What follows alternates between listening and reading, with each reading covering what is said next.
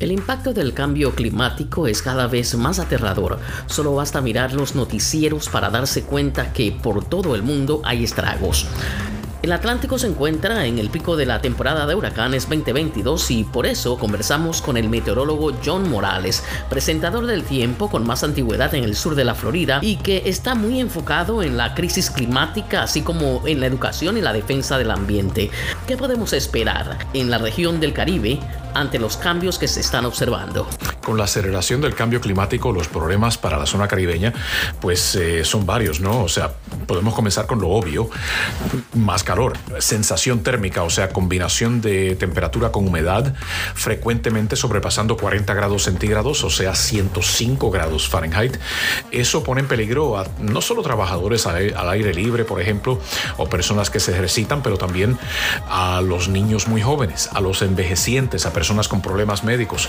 Eh, eh, muy seria la situación cuando el calor aprieta tanto. Disminución en la precipitación, bien preocupante para lugares en el Caribe que dependen, eh, bueno, de la lluvia y para rellenar los embalses, pues, los embalses, por ejemplo, con menos lluvia, 20% posiblemente menos lluvia hacia el final de este siglo, vamos a tener unos serios retos con el suministro de agua en la región. Eh, yo creo que todo el mundo sabe que los huracanes se están tornando más fuertes, o sea, hay un mayor porcentaje de los ciclones tropicales a través del planeta que están alcanzando categoría 3, 4 y 5.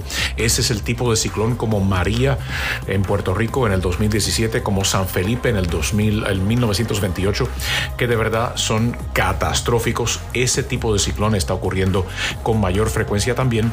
Y no ignoremos también el incremento en el nivel del mar que lleva a erosión de playas y una marejada ciclónica que penetra más tierra adentro cuando se acerca un huracán.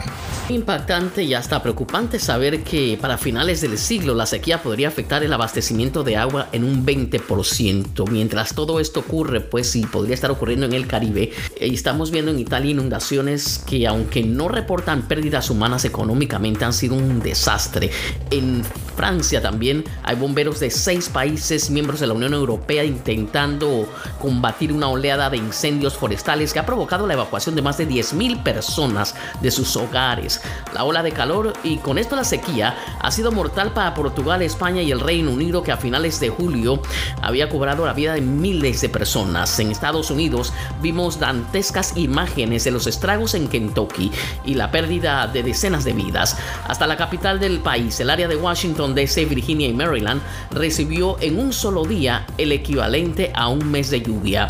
Hasta aquí el mundo en tres minutos, gracias a John Morales, un colega comunicador social de lujo que por décadas ha destacado eh, a través de sus pronósticos de huracanes, guiando al público en emergencias con su estilo tranquilo y no alarmista.